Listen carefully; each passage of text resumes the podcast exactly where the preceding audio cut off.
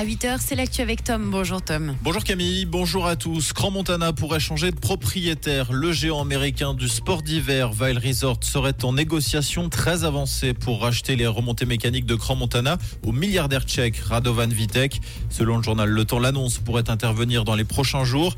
Mais la vente des remontées mécaniques serait conditionnée à un second accord qui concerne les parkings au bas des pistes.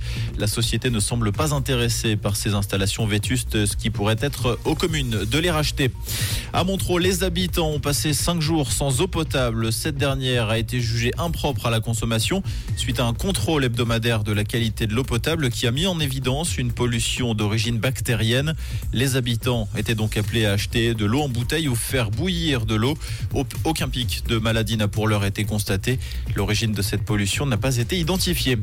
Alain Soral s'est trouvé un allié inattendu en la personne d'Elon Musk. Le milliardaire américain s'est offusqué de la condamnation pénale du polémiste sur le réseau social X, anciennement Twitter, dont il est le propriétaire.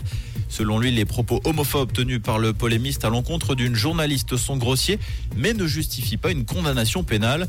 Pour rappel, Alain Soral a été condamné lundi à deux mois de prison ferme par le tribunal cantonal pour diffamation et incitation à la haine. Il dispose d'une vingtaine de jours pour faire appel.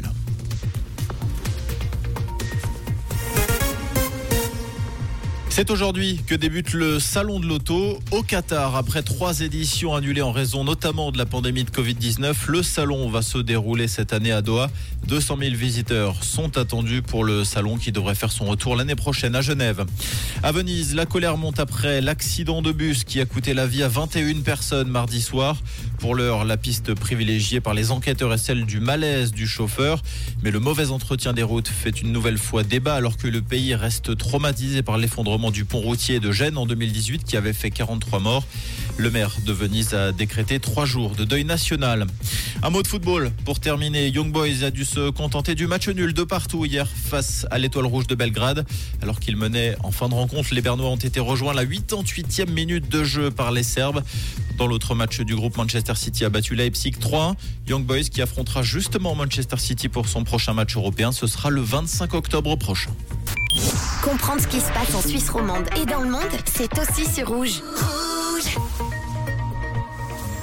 ce jeudi, des nuages, du soleil, un petit vent d'automne, c'est ce que nous annonce Météo Suisse avec des températures qui se rafraîchissent. On a 9 degrés à Valorbe, 10 degrés à Pommier et 12 degrés à Crissier à Vaux-sur-Morge. Prenez un bon pull hein, pour ce matin.